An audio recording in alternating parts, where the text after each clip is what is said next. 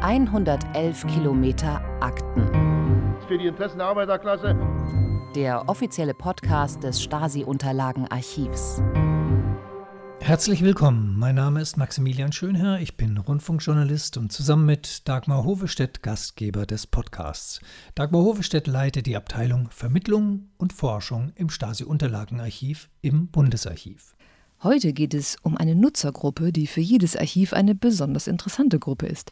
Archive sind ja in der Regel vor allem für Historikerinnen und andere Forschende interessant, also für andere Forschungsdisziplinen, aber auch für Familienforscher zum Beispiel. Aber Archive und natürlich hier das Stasi-Unterlagenarchiv können auch Inspiration für künstlerische Beschäftigung liefern. Und darüber sprechen wir heute mit fünf Personen, drei RegisseurInnen, einer Schauspielerin und einer bildenden Künstlerin, die alle im Stasi-Unterlagenarchiv, ich sag mal im Mindesten, eine Reibefläche gefunden haben, oft aber auch mit Unterlagen selbst gearbeitet haben. Das Gespräch gehört zur Veranstaltungsreihe Campus Forum in der ehemaligen Stasi-Zentrale in Berlin-Lichtenberg, heute Campus für Demokratie genannt. Damit ich es richtig verstehe, weil ich auch nicht da war, ihr behandelt dort unter unterschiedlichen Schlagworten Themen rund ums Archiv, also bei dieser Veranstaltungsreihe. Das kann man so sagen. Die machen wir auch in Kooperation mit einem äh, lokalen Partner da, mit der Robert Havemann Gesellschaft und dann mit wechselnden Partnern je nach Abend. Aber wir haben also diese Themen des Campus Forum, ich sag mal, auf drei Kategorien verteilt, die wir jeweils in einer Woche behandeln. Es geht um Biografien in der Diktatur, um Menschenrechte im Konflikt und um Archiv im Fokus. Und unter dem Punkt dann auch um die Vielfältigkeit der Überlieferung, also der Dinge im Archiv, sowie die Vielfalt der Nutzenden und der Dinge, die diese mit den Archivalien, so nennt ja der Archivar gern das, was im Archiv steckt, was die also mit den Archivalien anstellen. Da ihr im Gespräch direkt in Medias Res geht, also in die künstlerischen Prozesse, stellen wir hier am besten alle, die sprechen, mal kurz vor. Die ersten beiden beschäftigen sich mit einem Thema, das wir im Podcast schon mal hatten, DDR-Frauen für den Frieden. Da spricht die Schauspielerin Alexandra Finder über die Idee, aus dem, was die Frauen auf die Beine gestellt haben, ein Theaterstück zu machen. Dazu gehört die griechisch-deutsche Regisseurin Nancy Binyadaki, die das Stück mitentwickelt.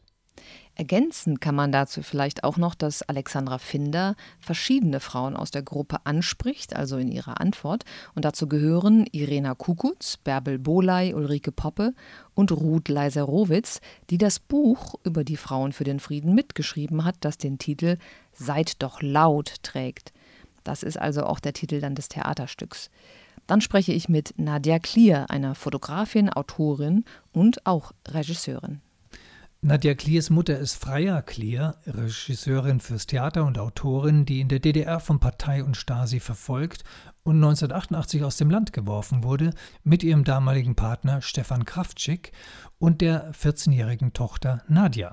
Ihr redet über ihre Autobiografie und ein Bildungsprojekt namens DDR-Box. Auch hier ergänze ich kurz, dass Nadja Klier die Keibelstraße erwähnt, also einen weiteren Gedenkort in Berlin, in der Keibelstraße war das Präsidium der Volkspolizei in Berlin-Mitte, in dem oft Festgenommene über Nacht eingesperrt wurden, weil es dort auch einen Knast gab, der eben heute eine Gedenkstätte ist, der Lernort Keibelstraße. Und dann kommt Nikolai Tegeler zu Wort, Spielfilmregisseur, der über seinen Film Zu den Sternen spricht und dabei seine beiden Hauptprotagonisten, die Schauspieler Florian Martens und Günther Barton, erwähnt. Und schließlich gehört noch Luise Schröder in die Runde, die aber nicht vor Ort war, sondern per Videoschalte aus Paris dazu stieß. Sie berichtet unter anderem über ein Fotoprojekt, bei dem sie Fotografien aus dem Bestand der Robert Havemann Gesellschaft ausgesucht und sie künstlerisch verfremdet inszeniert hat. Da ging es dann allerdings nicht um die Verwendung von Stasi-Unterlagen, oder? Das ist richtig. Der Bestand, den sie dazu benutzt hat, also Bestand ist ja auch so ein Archivwort, der beschreibt, was in einem zusammengehörigen inhaltlichen Container, kann man auch sagen, so drinsteckt. Also der Bestand heißt Grauzone und dokumentiert die Arbeit der nichtstaatlichen Frauengruppen in der DDR seit Mitte der 1980er Jahre. Dieser Bestand umfasst ungefähr 2000 Fotos und richtig, Luise Schröder hat für dieses Projekt ein anderes Archiv ausgesucht, nämlich das der DDR-Opposition, also der Robert Havemann Gesellschaft, mit der wir aber diese Veranstaltungsreihe ja gemeinsam gemacht haben. Das Archiv der Robert Havemann Gesellschaft ist zudem ja auch auf dem Campus untergebracht und wir sind quasi füreinander das, was der Archivar die Gegenüberlieferung nennt, also eine andere Quelle zum gleichen Sachverhalt, die aber die Dinge eben aus einer ganz anderen Perspektive darstellt. Das ist immer sehr hilfreich, auch die Gegenüberlieferung zu checken. Damit starten wir jetzt mit dem Gespräch über Archivalien in Film, Foto und auf der Bühne. Wie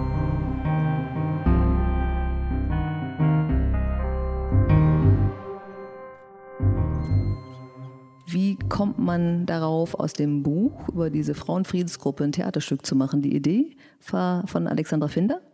Ich hatte mich beschäftigt mit den ähm, Geschlechterunterschieden in der politischen Partizipation. Und dann war es die berühmte Fußnote in, in einem wissenschaftlichen Buch, wo stand äh, Irena Kukutz, Interviews mit den Frauen für den Frieden.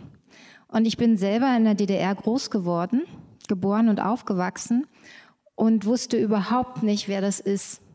Und interessanterweise auch meine Mutter nicht und auch einige andere, die ich aus meinem Bekanntenkreis gefragt habe.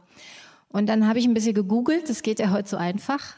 Und ähm, auch noch witzigerweise kam kurz zuvor, Ende 2019 ist es richtig, das Buch Seid doch laut heraus. Das habe ich mir sofort gekauft und habe in diesem Zeitraum kurz davor Nancy Binyadaki kennengelernt. Und ich habe ihr davon erzählt und sie war so begeistert, hat sich das Buch gekauft und war genauso begeistert wie ich von dieser Geschichte der Frau und von ihren Erinnerungsberichten. Ich hatte mir auch ähm, auf YouTube die Buchvorstellung angeschaut. Als ich das tat, hatte ich aber nicht mitbekommen, dass die in diesem Raum stattfand. Aber ich habe sehr deutlich herausgehört, dass den Frauen so wichtig war, diese Geschichte zu erzählen aus ihrer Perspektive. Und dass es nicht um eine IM Monika Heger geht und auch nicht um die Staatssicherheit. Und da entstand der Gedanke, es genau an diesem Ort die Frauen, den, den, an die Frauen zu erinnern, sie sprechen zu lassen. Deshalb äh, machen wir es an diesem Ort als Site-Specific und genau der Stasi, der Staatssicherheit, keinerlei Stimme zu geben. Sie wird hier nicht sprechen. Und das ist genauso, wenn wir uns jetzt mit den ähm, Archiven beschäftigen. Äh, wir gehen nicht in die äh, Unterlagen der Stasi, sondern wenn wir etwas über die Stasi erfahren, dann ist es aus der Perspektive der Frauen. Wir sind zum Beispiel hauptsächlich im Robert Havemann Archiv und wir besuchen die Frauen, die zum Glück fast alle noch am Leben sind. Und ähm, und dann ist noch sehr wichtig zu sagen, wir sind fünf Performerinnen und alle fünf Performerinnen, das war uns auch sehr wichtig, sind in der DDR geboren und auch hier aufgewachsen, haben selber diese Erfahrung. Und Nancy wird dazu gleich noch mehr sagen. Also aus, dem, aus, dem, aus, aus, der, dem, aus der abstrakten Idee ist was ganz Konkretes geworden und das sich dann sozusagen bis hin auf einen ganz konkreten historischen Ort runterbrechen lässt, an dem jetzt ein Theaterstück entstehen soll. Wie geht man daran an das Theaterstück? Dann kam natürlich die große Frage, was macht man, wie geht man von einem Archiv, von diesen Zeitzeugnissen zu einer Dramaturgie? Äh, wie machen wir das Historische ins Dramatische? Welche Geschichte erzählen wir? Man könnte tausende Geschichten erzählen, die Geschichte einer Frau, die Geschichte der Gruppe, die Geschichte der, äh, von der historischen Perspektive, von mit großem G. Ich will nicht viel dazu sagen, weil wir sind noch bei den Proben. Aber wichtig ist, dass wir von diesem großen Material eine ganz, ganz äh, strenge Auswahl gemacht haben. Und wir haben versucht, wirklich äh, zu finden, wo wir uns in diesem Material finden. Was bedeutet für uns heute diese Geschichte? Was können wir über uns erzählen? Und deswegen ist es wichtig, dass die Schauspielerinnen alle solche Erfahrungen haben. Ich habe nicht. Aber trotzdem gibt es Themen, die mir sehr, sehr wichtig sind. Und äh, dann kam die Aktualität und hat leider äh, die Texte dieser Frauen äh, so äh, eine andere Bedeutung gegeben und eine andere Verantwortung an uns auch, wie wir mit dieser Geschichte um, äh, umgehen, weil es ist nicht mehr so weit weg. Nee, es gibt einen aktiven Krieg mit viel Brutalität. Frauen für den Frieden hat dann einen ganz neuen Kontext erhalten. Trotzdem ist es eine Frage, habe ich zu dem Projekt noch diese dezidierte Entscheidung, ein Archiv gar nicht sprechen zu lassen, auch das Schweigen des Stasi-Archivs, des Stasi-Unterlagenarchivs oder der Unterlagen der Stasi ist eine Entscheidung und das, die Erzählung der Frauen, diese Perspektive stark zu machen, ist das andere. Man muss sagen, die Staatssicherheit hat uns auch einen Riesenbärendienst. Ähm, ich will mal ganz kurz äh, ähm, getan sozusagen. Ich möchte ein ganz kurzes zwei Sätze Zitat von Barbe, Barbe Maria Linke, die auch eine der Frauen ist. Und sie schrieb, die Seele ist verletzbar, das habe ich erfahren. Stellen Sie sich vor, Sie haben keine einzige Schublade, in, den Sie, in die Sie Ihre Notizen legen können. Jeder Raum ist vom Geheimdienst vermessen. Jedes Wort kann mitgeschnitten werden. Jede intime Handlung wird belauscht. Das heißt, es gibt kein, es gibt die Erinnerungen, aber es gibt keine Notizen oder Aufzeichnungen, die die Frauen damals 82 in den 80er Jahren vor Ort gemacht haben. Aber es hat die Staatssicherheit gemacht. Bis zu einem Telefongespräch, wo Ruth Leiserowitz ähm, jubelnd zu Irena sagt, diese also sie beschimpft die Stasi, wir haben es geschafft, diese Deppen, wir haben es geschafft, dass der jüdische Friedhof bleibt. Ja. Und ähm, oder auch die ganzen Nachtgebete, die damals in den Kirchen stattfanden, in der Auferstehungskirche, die die Frauen initiiert haben, wo andere Frauen nach vorne traten und geklagt haben, die gibt es eins zu eins noch, weil die Staatssicherheit natürlich vor Ort war und dezidiert mitgeschrieben hat. Also Dankeschön in dem Augenblick an die Staatssicherheit. Ein letztes Ding möchte ich sagen, ähm, um das zu schließen über die Dramaturgie, dass die, was schon bei der ersten Lesung des Buchs äh, wichtig war, die Aktionen, die diese Frauen gemacht haben, die waren so kreativ, die waren, die haben wirklich geschrien, das ist eine Szene. Sie, äh, es, äh, äh, sie haben nicht nur demonstriert, sie haben nicht nur ihre Meinung gesagt, sie haben einen Weg gefunden, das in etwas anderes zu machen und sehr emotional. Und das war zumindest für mich, was sofort einen Zugang vorbereitet mhm. hat. Das heißt, wir können noch nicht so richtig einen Werkstattbericht machen. Wir haben ein Foto, da habt, äh, hat sozusagen eure Szenenbildnerin sich ein bisschen mit diesem Ort beschäftigt, der Blick raus aus den Fenstern hier. Kann man schon verraten, welche fünf Frauen gespielt werden? Das werden wir so nicht machen. Also es wird keine Schauspielerin, ähm, eine spezielle, es wird nicht psychologisiert oder eine spezielle mhm. Frau als Rolle übernehmen. Es waren ja auch viel mehr als fünf Frauen. Genau, das können wir schon mal sagen.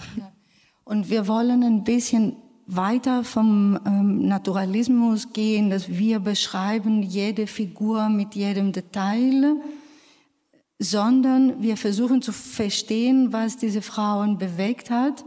Und am Ende, äh, wir wollen sie nicht in einer Gruppe alle zusammen so verschmelzen lassen. Ja. Äh, ihre Individualität kommt raus. Aber am Ende ist es nicht so wichtig, ob das Irena oder Ulrike oder Bärbel oder wer es gesagt hat. Sie, den Mut, den sie gefunden haben, das ist das Wichtige. Also die Zeitzeugen, die die Archivalien, die von der Stasi bewahrten Aussagen und das, was im Havemann-Archiv zu finden ist, all das ist die Grundlage für euch, daraus ein Theaterstück zu machen. Dann ähm, ja, gehen wir zur, zu Nadja Klier und landen da im Laufe des Gesprächs bei DDR-Box, aber fangen, glaube ich, erstmal an mit dem, mit dem äh, schriftstellerischen Dasein und mit der äh, Autobiografie 1988 Wilde Jugend, weil das gar nicht so unwichtig ist dafür, äh, sich mit DDR überhaupt zu beschäftigen, Nadja Klier. Ich habe in der Tat ein Buch geschrieben über die Ausbürgerung, also eigentlich über meine Jugend in der DDR bis zur Ausbürgerung und eigentlich dem auch ziemlich schmerzhaften Verarbeiten dieser Erfahrung, die ich als 15-Jährige machen musste, ähm, die ich mir auch nicht aussuchen konnte. Und ähm, ich habe sozusagen aber der Grund, warum das Buch, also ich habe mir das nicht vorgenommen, sondern ich habe ähm, nach der Trennung von meinem Kindsvater bin ich in so ein Loch gefallen und kurz bevor das passiert ist, aber habe ich eine ganz tolle Therapeutin kennengelernt, die Traumatherapeutin ist. Die macht EMDR. Therapie, was meistens für Kriegsopfer, für Missbrauchsopfer, aber auch einfach für, für viele Art von Traumata, die sehr, sehr tief ähm, versteckt werden im Körper, anbietet. Und das hat bei mir also wie die Faust aufs Auge eingeschlagen, wie man so schon sagt. Und ähm, ich habe dann wirklich gemerkt, dass ich mein inneres Kind in der DDR vergessen habe. Also abgeschnitten, ich war unvollständig und ich habe das aber alles nicht bewusst gedacht. Ich habe nicht gedacht, aha, ich habe ein Trauma, na gut, dann schreibe ich jetzt ein Buch. Ach, das ist ja eine prima Therapie und danach geht's mir super. Nee, gar nicht. Ich habe einfach geschrieben und es ist so aus mir rausgeströmt wie, wie, ja, wie so ein Wasserhahn, der kaputt ist und läuft und läuft und läuft und läuft. Und ähm, das Buch selber zu schreiben ging relativ schnell. Ich habe dann, als ich dieses, die erste Runde fertig hatte, habe ich natürlich eher so Sachen recherchiert, die DDR-typisch sind, weil ich mich natürlich erinnere, aber man kann sich, wie ihr wisst, man erinnert sich manchmal falsch oder nicht richtig, dann erzählt ein anderer was, dann denkt man, war das meine eigene Erinnerung oder seine? Also ich habe dann noch ein bisschen auch recherchiert, was so echte Fakten zur DDR, seien es Preise, Orte, also die richtigen Plätze, die alten Namen. Und ähm, als das Buch fertig war und das Cover im Prinzip feststand, habe ich, ähm, weil ich ja sowieso die Akten meiner Mutter seit 1900, ich glaube 96 schon kannte, auch operative Vorgänge zu meiner eigenen Person da drin finden musste. Also habe ich schon sehr viel Aktenmaterial gesehen und auch immer wieder da drin recherchiert und auch natürlich für das Buch noch zwei, drei Sachen nachgeguckt. Und dann kam was, was normal ist, wenn man mal irgendwann eine Akteneinsicht beantragt und das läuft. Und die suchen ja noch weiter. Das ist ja nicht abgeschlossen. Ne? Die Keller und Archive sind ja voll. Dann kriegst du plötzlich einen Brief, bitte kommen Sie mal, äh, in dem Fall in die Kalibke-Straße, noch BSTU. Ähm, wir haben da was gefunden. Und dann habe ich einen Bildbericht bekommen von unserer Wohnung, der 1988 gemacht wurde bei einem, bei einer Hausdurchsuchung, wo wir schon weg waren. Also im Prinzip war das noch eine Hausdurchsuchung nach unserer Ausbürgerung. Und das, was ihr hier hinten drauf in halbblass unter der Schrift seht, ist eine Wand mit wahnsinnig vielen Madonna-Postern und einem ungemachten Bett und es war mein Kinderzimmer. Ich hoffe, ich fange jetzt nicht an zu heulen, weil pff, das ist mal so viel. Ich wusste erstmal nicht, was ich dazu sagen sollte.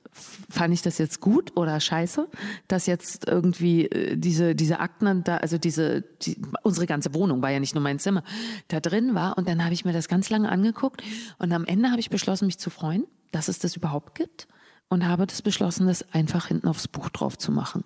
So, nur mal so, weil wir zu diesem Hauptthema wieder kommen, wie kann man mit Akten und Kultur irgendwie umgehen und das machen. Ich habe auch niemanden gefragt, ob das okay ist oder sonst was. Ich habe das einfach für meinen Bauch beschlossen. Es ist ja sicherlich auch eine besondere Situation. Ähm, das ist ja nicht ein übliches staatliches Verhalten, dass man Privatwohnungen rauf und runter fotografiert von Menschen, die man aus dem Land gejagt hat, weil sie von ihrem Recht auf Meinungsfreiheit Gebrauch gemacht haben. Das war ja im Fall von Freier Klier ja, und dann genau. auch Nadja Klier dann der Fall. Ne? Und das Interessante ist, dass es auch lange Zeit braucht, manchmal selbst für jemanden, der das jung erlebt hat und eigentlich gar nicht als so dramatisch erlebt hat, um festzustellen, dass es eben doch ein massiver Eingriff in das Leben war. Ja, es sind sogar nicht nur 28 Jahre, sondern sondern 31 Jahre später habe ich die Fotos dann bekommen. Wow.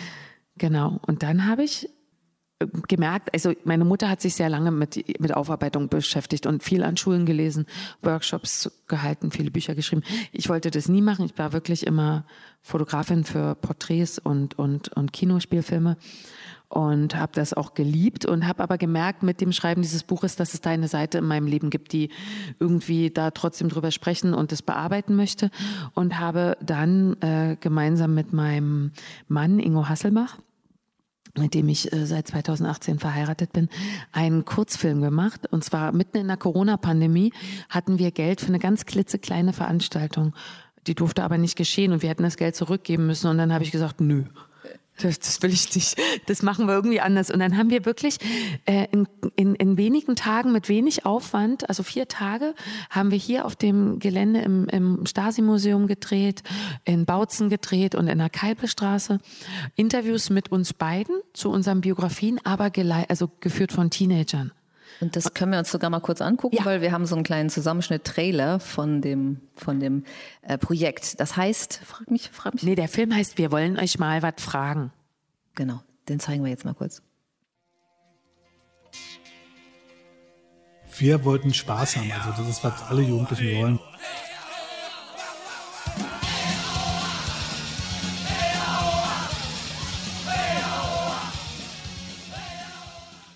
Ich hatte einen PM12. Das war die Variante des DDR-Personalausweises, auf dem drauf stand für eingezogenen Ausweis. Fast alle meine Freunde hatten einen PM12. Mit diesem Stück Papier konnte man Berlin nicht mehr verlassen, durfte nach 22 Uhr nicht mehr auf der Straße sein, damit war man vogelfrei. Sie hatten mich immer auf dem Kieker, weil ich war ja sozusagen die Tochter einer Oppositionellen. Ja, also was heißt normal? Meine Eltern hatten Arbeitsverbot, meine Eltern hatten Berufsverbot, bin aber das erste Mal richtig inhaftiert worden mit 18. Wofür? Auf einem Fest in Lichtenberg, das war das Druschbar-Fest, hieß es Freundschaft, russisch Druschbar, ähm, gerufen, die Mauer muss weg. Dann mussten wir uns nackend ausziehen, dann wurden wir abgeduscht, entlaust, weil die haben gesagt, ihr seid, ja, die haben uns halt als, als Dreckschweine bezeichnet. Wie hast du versucht zu flüchten? Über damalige Länderdreieck, DDR, Tschechien, BRD. Und äh, die Stasi wusste, dass wir kommen, hat in Dresden auf dem Hauptbahnhof auf uns gewartet. Und da gab es dann die dreijährige Haftstrafe.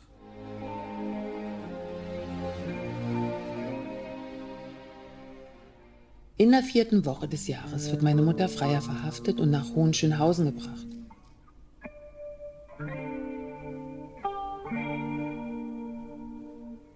Zwei Tage nach meinem 15. Geburtstag will ich das erste Mal seit einer Woche allein in unserer mehrfach von der Stasi durchsuchten Wohnung schlafen. Fremde Menschen haben alles durchwühlt, Tagebücher, Briefe, Manuskripte mitgenommen. Wie ein ängstliches Tier schleiche ich mich rein, in das, was bisher unser Zuhause war. Wir sind ausgebürgert worden am Morgen des 2. Februar 1988.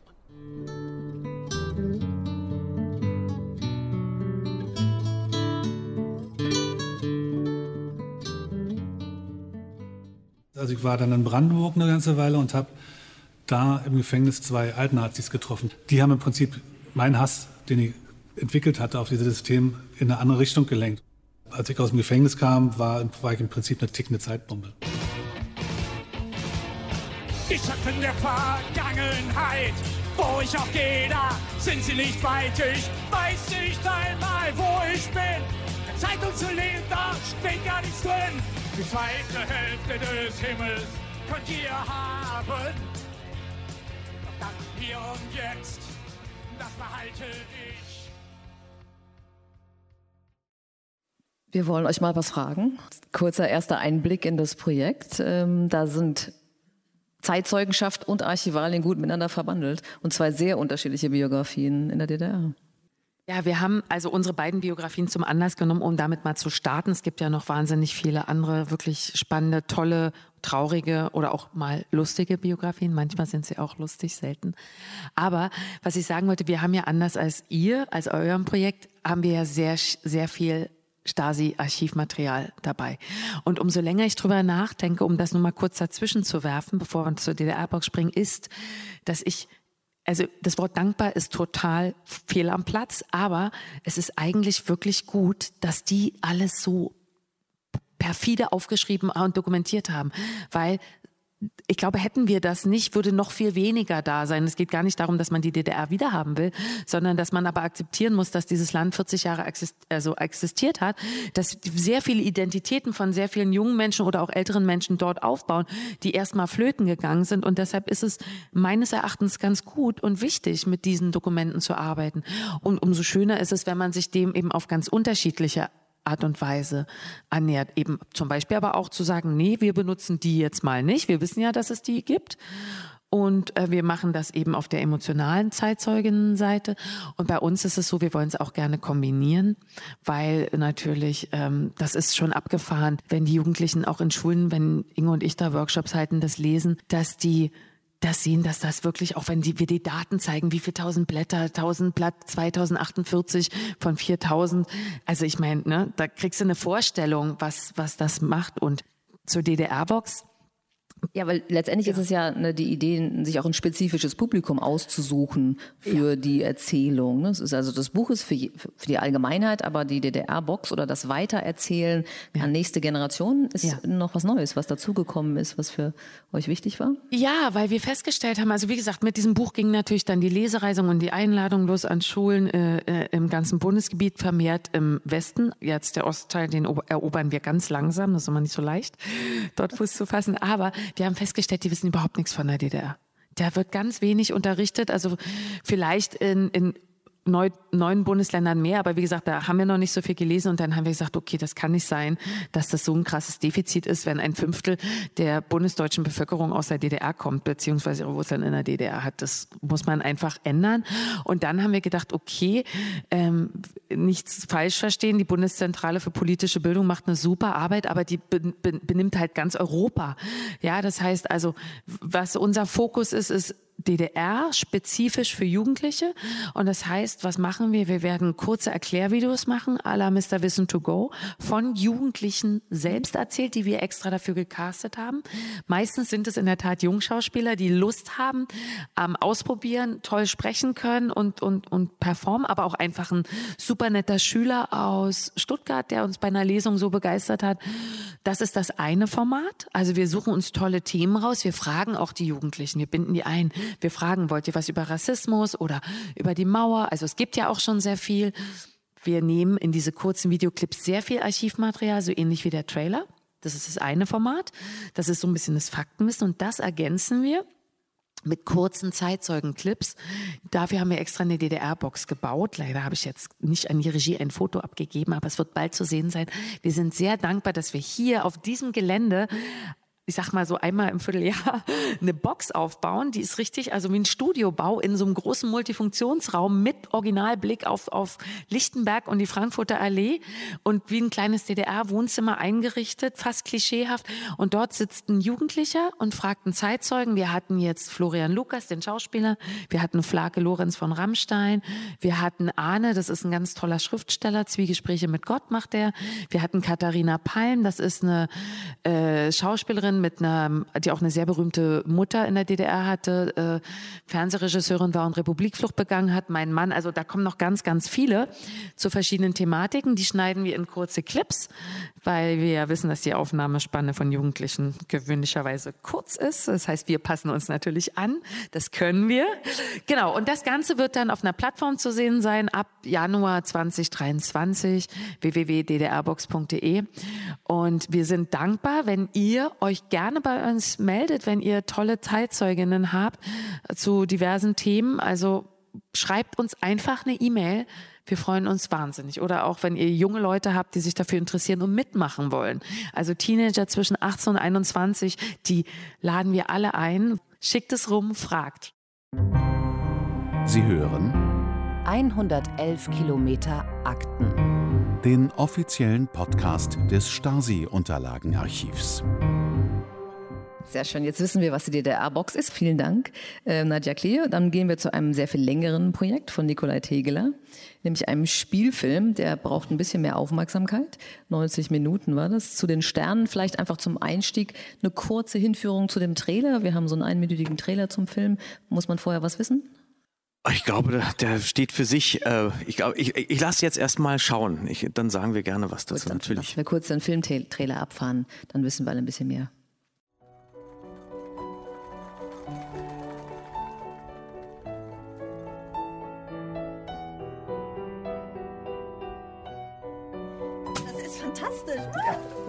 Sehr gut.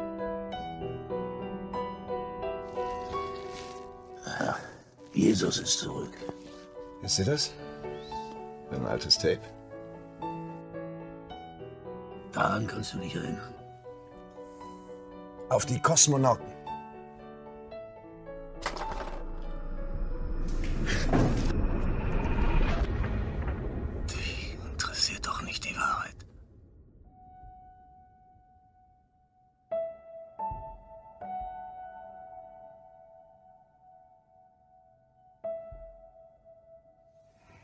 Marco Hoffmann?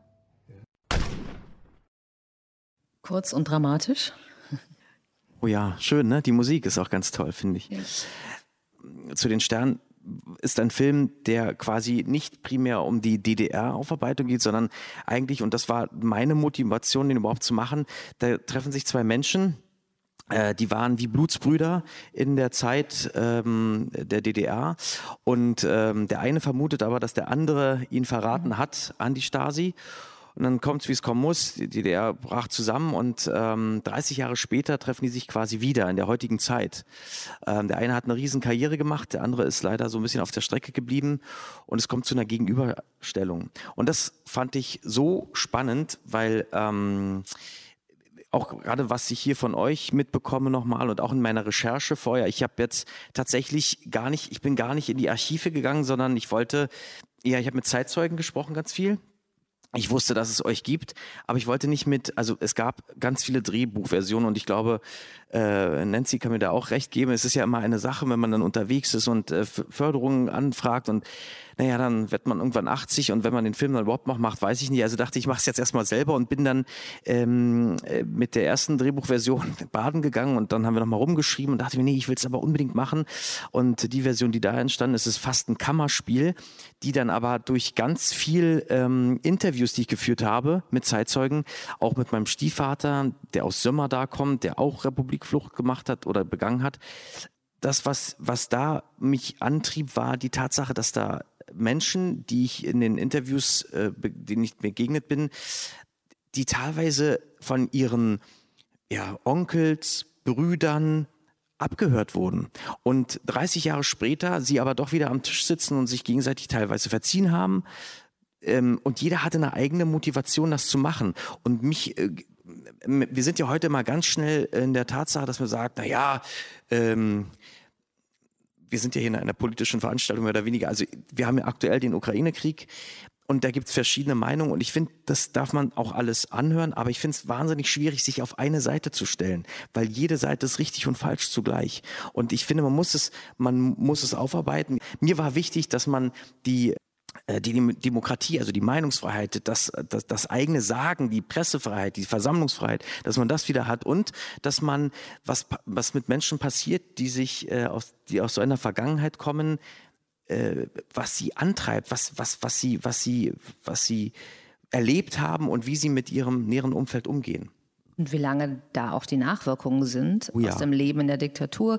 Eine Idee der Öffnung der Stasi-Akten vor 30 Jahren ist ja, dass man sich darüber austauschen kann, was gewesen ist und dass man eine Voraussetzung schafft, das auf den Tisch zu packen, sich über die Tatsachen, Fakten, die Wahrheiten auszutauschen, um Versöhnung vielleicht zu ermöglichen. Und das ist ja ein zentrales Thema bei dem Film. Ne? Ja, ganz genau. Also ganz spannend in den Gesprächen. Ich war dann tatsächlich nicht hier. Das habe ich erst durch die äh, wunderschöne ähm, Vorstellungsreihe letztes Jahr hier erfahren können, diesen Platz. Ich kannte ihn natürlich, aber ich war nicht hier, sondern ich war in Hohenschönhausen und hatte da auch ganz vielen Gesprächen. In, in der, der Gedenkstätte des, des, des zentralen Stasi-Gefängnisses. Genau, und das hat mich so beeindruckt und auch so beklemmt. Ich hatte tatsächlich auch vor, dass wir da ein bisschen was drehen. Das hat dann aufgrund der Drehbuchvarianten nicht mehr geklappt. Ähm, aber äh, aus diesen Erfahrungen ist das dann entstanden, auch in Zusammenarbeit mit Florian Martens, der ja auch aus der DDR stammt. Was mir ganz wichtig war, dass er da auch so ein authentischer Mensch ist. Der Günther Barton ist tatsächlich nicht aus der DDR, aber das finde ich, in dem Zusammenspiel fand ich es ganz gut, was da passiert ist, auch wie sie aneinandergetreten sind. Ja, bitte. Spielfilm, also du hast ja Handlungsfreiheit, du kannst ja besetzen, wie du möchtest. Ich finde das auch ganz wichtig, dass man sich dieser Freiheiten immer bedient und jetzt nicht sagt, das muss jetzt nur irgendwie aus dem Osten sein oder so. Gebe ich total recht. Ich fand nur hier mit, gerade mit Florian hatten wir jemanden, der das auch alles erlebt hat und auch dieses Gebrochene. Also der hat das, das war mir auch wichtig, ja, genau. Wobei wir ja bei euch gehört haben, dass die biografische Erfahrung DDR durchaus wichtig ist für ähm, das Spielen des Theaterstücks. Es war, ähm, weil ich selber aus der DDR bin, es war eigentlich fast, erstmal fast wie so nur eine Idee. Und die, die jetzt auch alle dabei sind, kenne ich fast alle auch privat. Tatsächlich auch jemanden, mit der ich in der DDR zusammen im Pionierpalast getanzt habe. Aber, ähm, oder auch jemand, mit der ich auf der Schauspielschule zusammen war. Aber als wir dann so eine Art Vorsprechen oder so Kennenlernen, Vorsprechen gemacht haben, das war so krass, was für eine Verbindung da entstanden ist, dass man, und auch diesem, das hört sich jetzt vielleicht blöd an, Heimat, also man spricht plötzlich die gleiche Sprache. ist ein riesengroßer Unterschied, als wenn ich jetzt eine Kollegin, sage ich jetzt mal, aus die, die diese ähm, Geschichten nicht erlebt hat. Und das ist auch bei uns, wird es in der Performance auch wichtig sein, dass unsere Geschichte auch dort einen Platz findet. Unsere, die Kinder, wir könnten die Töchter sein von diesen tollen Frauen in der Opposition. Und, und dann kommt natürlich noch ein Element dazu, wie man dieses Originalmaterial, was wir in, im Archiv, was wir im Buch gefunden haben, äh, nicht nur mit den neuen Interviews der Frauen kombiniert, sondern auch mit den Erinnerungen der Schauspielerinnen. Und dann am Ende ist es nicht nur ähm, verschmolzen, die, wer hat was gesagt, sondern auch äh, nicht nur von den Frauen, sondern auch von den ähm, Schauspielerinnen. Weil es, es ist eine ganze äh, Reihe von Frauen, die etwas ähm, zu sagen haben. Weil ihr seid ja, du hast ja gerade sind, gesagt, die sind die jünger. Töchter. Die könnten ja, ja. die Töchter sein. Das sind Generationen, sind verschiedene Ebenen der Erinnerung, ähm, verschiedene Geschichten, die sozusagen zusammenkommen und sich daraus entwickeln. Das ist eigentlich ein gutes Stichwort für Luise Schröder, die schon die ganze Zeit geduldig zuhört in Paris. Ähm, ja, wie wird Geschichte gebaut? Wie wird erinnert? Ähm, das ist sozusagen auf verschiedene Art und Weisen künstlerisch hier vorgetragen worden. Wir können uns das überlegen. Luise Schröder, sollen, wollen Sie kurz reagieren auf das, was, was Ihnen durch den Kopf geht, als Sie zugehört haben? Oder sollen wir auf Ihr Projekt eingehen zunächst? Ähm, vielleicht erstmal Hallo an alle, ja. äh, die zuschauen, mit äh, vor Ort sind. Äh, vielleicht ist ein ganz interessantes äh, Stichwort tatsächlich Frauen für den Frieden, weil dieses Konvolut an Bildern ist mir natürlich in meiner Recherche auch begegnet. Die habe ich mir auch angeschaut. Ähm, und ich habe für mein Projekt Strömung in Bewegung mit der ähm, Robert Havemann Gesellschaft zusammengearbeitet und zwar mit einem ganz, ganz, ganz kleinen Bildbestand ähm, aus dem Grauzonebestand. Der Grauzonebestand an sich besteht nicht aus wahnsinnig vielen Dokumenten und dokumentiert vor allem Frauen- und Lesbenaktivitäten ähm, zwischen 1980 und äh, 1991 und ist ein Archiv, was von Samira Kenavi auch größtenteils initiiert und zusammengetragen wurde und dann an die Robert Havemann Gesellschaft gegangen ist und ist sozusagen heute Bestandteil von dem Archiv der DDR-Opposition. Und ähm, das ist ganz, ich konnte ziemlich viele Sachen jetzt auch nachvollziehen in dem, was ihr erzählt habt, weil ich mir diese Bilder auch angeguckt habe und die sind aber noch mal ein bisschen anders. Und ich als Fotografin beziehungsweise bildende Künstlerin arbeite eben ganz viel mit Archiven zusammen und ähm, habe dieses Projekt Strömungen in Bewegung im letzten Jahr in Kooperation mit dem Archiv zusammen re realisiert. Und ähm, es ist so, dass ich dort Bildmaterial eben von äh, fünf Frauen auch benutzt habe, nämlich Bettina Ziegel, Kerstin Barmann, Leo Tesch, Mechthild Ziegenhagen und Christine Starke, die eben selbst auch in diesen Gruppen aktiv waren und auch diese Aktivitäten glücklicherweise dokumentiert haben. Und um mal diesen Arbeitsprozess vielleicht ein bisschen zu beschreiben und das Archiv wirklich nochmal in den Blick zu nehmen. Ein Archiv, egal aus welcher Perspektive es konstruiert wird oder wer dieses Archiv konstruiert und baut, es ist immer ein Ausschnitt und es ist immer ein bestimmtes, ähm, sage ich mal, Machtgefüge, was in dieses Archiv eingeschrieben ist. Und je nachdem, ähm, wer dieses Archiv benutzt, ähm, wie es ausgestattet ist, ähm, wo es herkommt, ähm, lässt sich das äh, interessanterweise auch an den Sachen, die man dort drin findet, irgendwie auch ein Stück weit ablesen. Und das, was ich gemacht habe, gerade wenn man jetzt vielleicht auch das Bild sieht, äh, ist eine 20-teilige Arbeit, die eben aus diesen gerade beschriebenen, von diesen oder aus diesen Fotografien von den eben beschriebenen Frauen ähm, besteht. Und es sind aber Rausvergrößerungen aus deren Bildern. Das heißt, es ist für mich als Künstlerin auch nochmal wie so eine Art ähm, Übersetzungsprozess. Ich zoome in deren Bilder rein und versuche sozusagen wirklich fast bis in die fotografische Struktur vorzudringen. Das heißt auch wirklich diese Körnung zum Thema zu machen und habe sie dann auf Glasplatten, das sind ein Zentimeter dicke Glasplatten, ähm, die von hinten bedruckt sind mit den Bildern und ähm, von vorne graviert sind, zum Teil eben mit, mit einzelnen Wörtern. Ähm, und dieser Satz, der da zu lesen ist, den man, wo man sich auch bemühen muss, den zu lesen, der ist von Christina äh, Corinna Focke und ich habe den gefunden in einem äh, Dokument, das nennt sich, oder eine Art Fanzine, Frau Anders was, so, was man sich so ein bisschen vorstellen muss, eigentlich wie so ein Punk-Fanzine. Es war aber eben von diesen Frauengruppen herausgegeben und hat vor allem ähm, Briefe enthalten, Gedichte enthalten, Buchempfehlungen enthalten, ähm, aber eben auch Veranstaltungsrezensierungen, sage ich mal, ähm, wo eben dieses Gedicht auch auftauchte von Corinna Focke und dieser Satz, der da steht, wir waren allein und trugen die volle Verantwortung für alles, was nicht passierte. Und es war für mich so ein starker Satz, weil der mich als Betrachterin anspricht, aber gleichzeitig auch für diese Zeit spricht und auch für so eine Frage von so einem lesbischen Selbstverständnis in der DDR natürlich auch steht. Weil ähm, auch lesbisch zu sein in der DDR war nicht, äh, also das entsprach nicht einer offiziellen äh, Möglichkeit, sich sozusagen auch als Frau oder als Ident oder sozusagen generell mit dieser Identität äh, offen in der Öffentlichkeit umzugehen. Und es war für mich so ein wichtiger Moment, das auch nochmal in dieses Glas einzugravieren und diese Oberfläche von diesem Glas auch dadurch so porös zu machen. Genau, und diese ähm, Arbeit ist sozusagen für mich ähm, auch nochmal so eine Möglichkeit. Diese Geschichte ist so gut wie unbekannt von diesen Gruppen und von, diesen, von dieser Art von vielleicht auch Selbstvergewisserung, Identitätsfindung, die so ganz, ganz, ganz, ganz porös, ganz spröde, ganz zart eigentlich ist. Wenn man sich diese 2000 Fotografien anguckt, dann ähm, fängt man an in diesem Kosmos, gerade als Fotografin, man erkennt die Leute dann einfach wieder. Es sind nicht viele, es waren maximal 60, 70 Leute in der ganzen DDR, die sich immer wieder auch in Zusammenhang mit der Kirche, auch in Zusammenhang mit den Frauen für den Frieden, das waren immer wieder ähnliche Orte. Das waren Erfurt, Leipzig, Jena. Die haben sich immer wieder getroffen, haben sich ausgetauscht und ähm, das ist wenn man das dann so betrachtet, auch dieses Archiv sozusagen so unter die Lupe nimmt, dann ist das Wahnsinn, weil das so eine Gänsehaut auch macht weil es eigentlich natürlich aus vielleicht der Perspektive, auch aus einer Perspektive von einem demokratischen Grundverständnis eines Staates, die wir heute vielleicht haben, ähm, aber damals einfach gar nicht selbstverständlich war.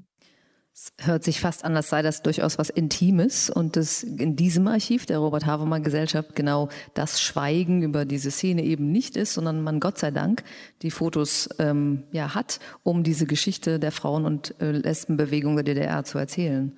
Und das ist mhm. sozusagen was, was man ausgegraben hat und künstlerisch übersetzt hat. Ähm, das Archivieren, das haben Sie eben schon mal gesagt, das Schweigen, was auch drin ist. Die Fotos sehen sicherlich ganz anders aus, wären einige dieser Frauen ins Visier der Stasi geraten. Das ist dann eine vollkommen andere Bewahrung ähm, und ein anderer Blickwinkel darauf. Ähm, was hat Sie an, dem, an der Idee des Archivierens so fasziniert, dass Sie das ein Stück weit auch als Workshop anbieten in Ihrer Tätigkeit? Na, ich beschäftige mich ja in meiner künstlerischen Arbeit ganz, ganz viel mit Geschichte und Erinnerung und auch der Frage, wie wird die eigentlich konstruiert und welche Institutionen spielen da eigentlich auch eine Rolle. Und da ist das, das Archiv relativ zentral. Und ähm, ich habe auch in Leipzig ähm, an der Hochschule für Grafik und Buchstunde Fotografie studiert, wo auch die Auseinandersetzung eben nicht nur mit dem Bild selbst, sondern auch mit den Institutionen, die Bilder produzieren oder die sozusagen Bilder beherbergen, ähm, auch stark stattgefunden hat. Und für mich ist so ein, also zu verstehen, wie das, also wie auch, das sind ja auch Konstruktionen, die in diesen Archiven gebaut werden, beziehungsweise die auch dadurch entstehen, je nachdem, wer welches Material dorthin trägt.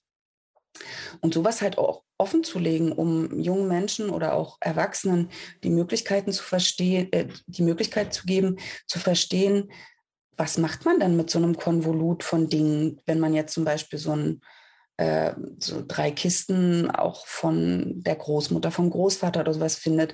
Und sagen wir mal, das sind Bilder aus dem Nationalsozialismus. Wie geht man denn da um? Wie findet man sozusagen, wie schafft man eine Distanz und gleichzeitig, wie legt man Hand an? An dieses Material. Das ist ja auf Ihrer Webseite zu sehen, wie Sie sozusagen Leuten helfen, das ein bisschen zu verstehen, dass man das Fotofamilienalbum mal durchschaut. Und äh, was macht man dann damit? ja, was macht man denn damit? Als erstes geht es natürlich erstmal darum zu gucken, was ist denn da? Dann ist die Frage, was ist denn da drauf? Dann stellt sich auch nochmal die Frage, wenn man das Bild auf die Rückseite dreht, was steht da drauf? Gibt es eine Kontextualisierung? Und das ist ja bei Archiven manchmal ein bisschen problematisch, gerade bei persönlichen Archiven. Oder auch letztendlich ist mir das ja auch aufgefallen in, einer, äh, in Bezug auf den Grauzonenbestand. Wenn es keine genaue Bezeichnung gibt, was man dort sieht, dann kann ich als Fotografin nur damit umgehen, was ich gelernt habe, wie ich das Indexikalische von Fotografien auch lesen kann.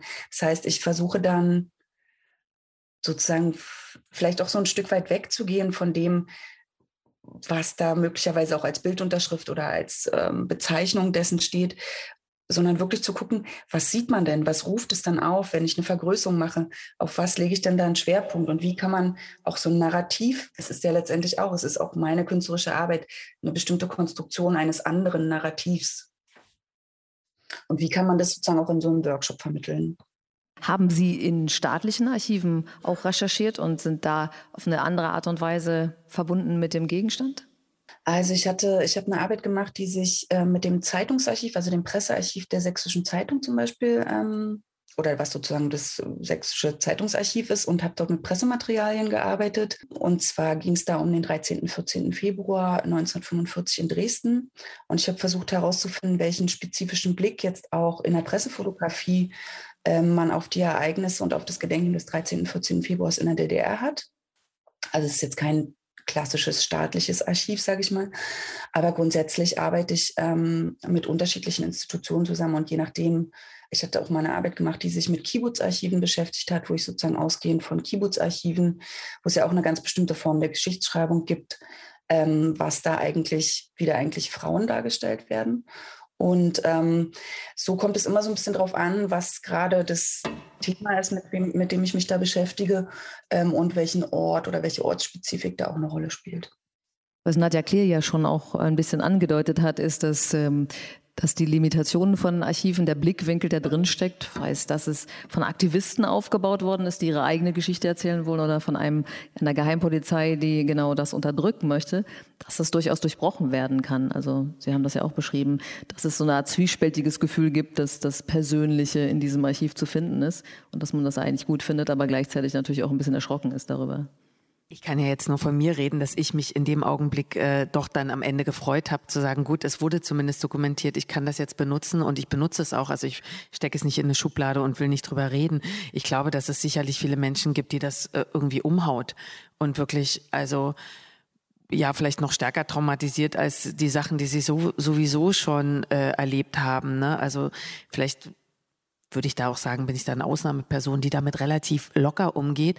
Ich mag das auch sehr, Medien zu mischen, weil ich bin ja auch so, ich habe auch durch meine Arbeit als Fotografin, wenn wir so Layouts gemacht haben früher oder so, versuche ich ja schon aufgrund von verschiedenen Bild Komposition auch was zu erzählen und zu bringen. Und es ist natürlich toll, eine Stasi-Akte zu mischen, wo der Bericht darin steht, dass eine 15-Jährige jetzt äh, einen Freund gesucht bekommen soll, damit der dann die Familie aushorcht, so wie mir das passieren sollte.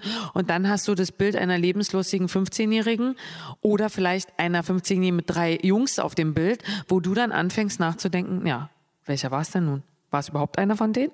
Also ne, im besten Falle anhand dieses Beispiel kann ein Gedankenprozess losgehen, der eben sowas eben auch beginnt, äh, äh, eine Diskussion aufzumachen, sage ich jetzt mal, in welcher Form auch immer. Wichtig ist nur, glaube ich, Entschuldigung, letzter Satz, dass es gekennzeichnet ist für die, ne, dass man es nicht so vermischt, dass es einfach eine Soße ist, sondern dass man sagt, das ist das Material von von, von der Stadtsicherheit, das ist Privatmaterial sowieso und das ist die Akte oder so und mhm. das ist ein Bericht, der jemand, den jemand Privates geschrieben hat, zum Beispiel. Das ist sicherlich in der Betrachtung notwendig, in der künstlerischen Verarbeitung vielleicht aber auch nicht. Nikola Tegler hat ja sozusagen ähm, eigentlich darauf verzichtet, ne, sich mit, mit den Quellen so spezifisch zu beschäftigen und hat das einfach übersetzt und Ja, also ich will jetzt nicht sagen, dass sie nicht auch schon vorher, aber spannend waren mir irgendwie die zwischenmenschlichen Be Beziehungen beziehungsweise Begegnungen der, und dieses Unmittelbare. Also wenn ich in Augen gucke, hatte ich das Gefühl, konnte ich noch mehr lesen. Ähm, das heißt aber nicht, dass das andere jetzt, dass es geht gar nicht um die Wertigkeit, sondern mir waren die Gespräche so wichtig. Und äh, im Hinblick darauf auch habe ich in Hirnschönhausen, bin ich äh, einigen ähm, ähm, Gesprächen gefolgt, habe dann eine Tour auch mitgemacht und das war ganz spannend, damit äh, auch teilweise den Menschen zu sprechen, die die DDR noch hautnah mitbekommen haben, die da auch teilweise sogar im Knast saßen. Das hat mich beeindruckt. Das, ähm, das ist, glaube ich, auch eine persönliche Sache. Also ich weiß zum Beispiel von meinem Stiefvater, der, der, der wollte es gar nicht lesen, der wollte seine Akte mhm. gar nicht und hat es dann aber doch be bekommen. Ja, und ähm, so kann ich ganz viele spannende Geschichten darüber erzählen, wie man mit diesen Akten auch umging. Ja. Ähm, die Akten als Ausgangspunkt, aber die Menschen als eigentliche Ressource ist für das Theaterstück tatsächlich aber das Wichtigere in der Umsetzung, in der Entwicklung des Stoffes, richtig? Bei uns sind die Grundlage die Erinnerungsberichte der Frauen. Und da war für mich dann wieder interessant, ich war auch viel äh, im Robert Havemann Archiv oder auch wie wir das Buch gelesen haben, die Erinnerungsberichte in Seid doch laut. Und dann bin ich aber zu den Frauen gegangen ähm, dass man dann doch noch mal eine andere Perspektive bekommt und selber was völlig anders verstanden hat. Oder auch, wenn ich natürlich im Archiv über ähm, Bärbel Bohler lese, ist für mich das eine Ikone. Ich stelle sie auf den Sockel. Und wenn man aber mit Frauen spricht, die dann sie direkt ähm, erlebt haben, die dann halt auch sagen, es war aber auch eine streitbare äh, Frau und es gibt auch die und die Perspektive, das macht es nochmal wesentlich ähm, vielfältiger, dreidimensionaler sozusagen. Deshalb ist es so viel wert, diese Frauen auch zu treffen, nicht um sie irgendwie nachzuempfinden oder spielen, aber dann doch, ähm, wie klug diese Frauen sind, nach wie vor. Also es ist wirklich, es, das Papierende wird sinnlich erfahrbar.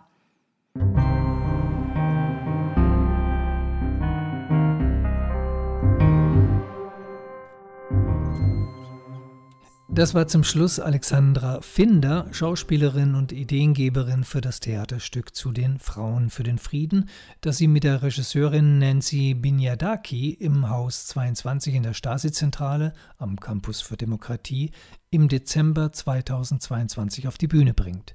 Wir hörten außerdem Nadja Klier und ihr Projekt DDR Box, Nikolai Tegeler über seinen Spielfilm Zu den Sternen und die bildende Künstlerin und Fotografin Luise Schröder über ihre Projekte, bei denen sie sich mit Archivalien beschäftigt.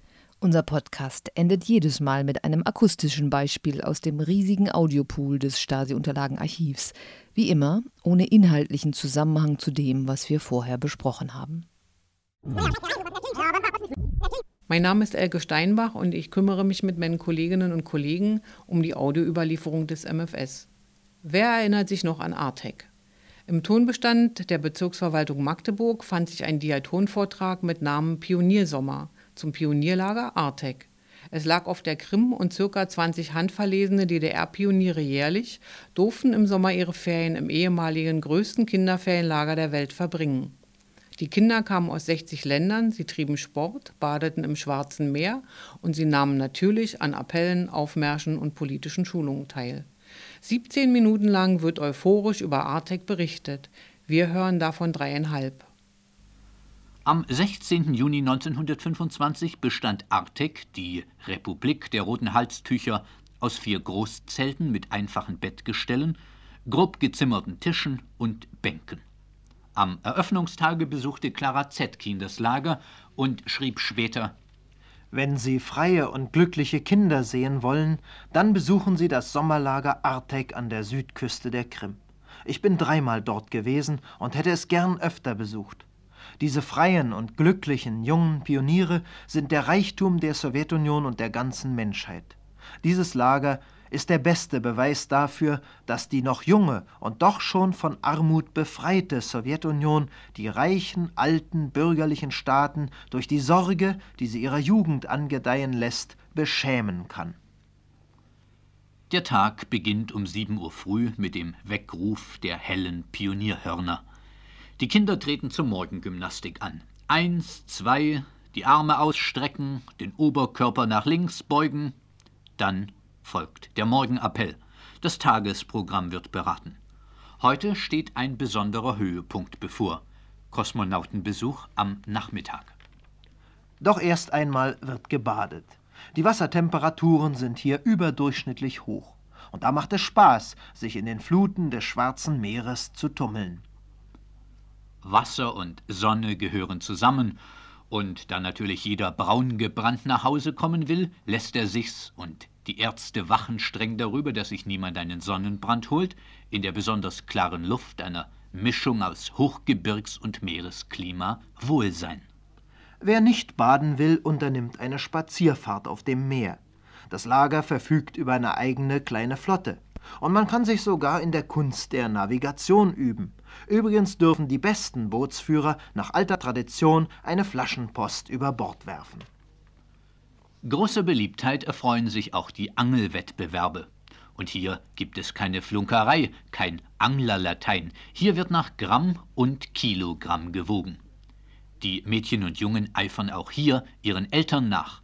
Denn man kann ohne Übertreibung sagen, dass überall in der Sowjetunion mit Leidenschaft und Ausdauer geangelt wird. Wo sie auch immer leben mögen, welcher Nationalität sie angehören, gleich welchen Beruf, welche Tätigkeit ihre Eltern ausüben. Ihnen stehen alle Möglichkeiten offen, jedes Jahr aufs neue, unvergessliche Eindrücke bei Sport und Spiel zu sammeln. Sie hörten 111 Kilometer Akten. Den offiziellen Podcast des Stasi-Unterlagenarchivs.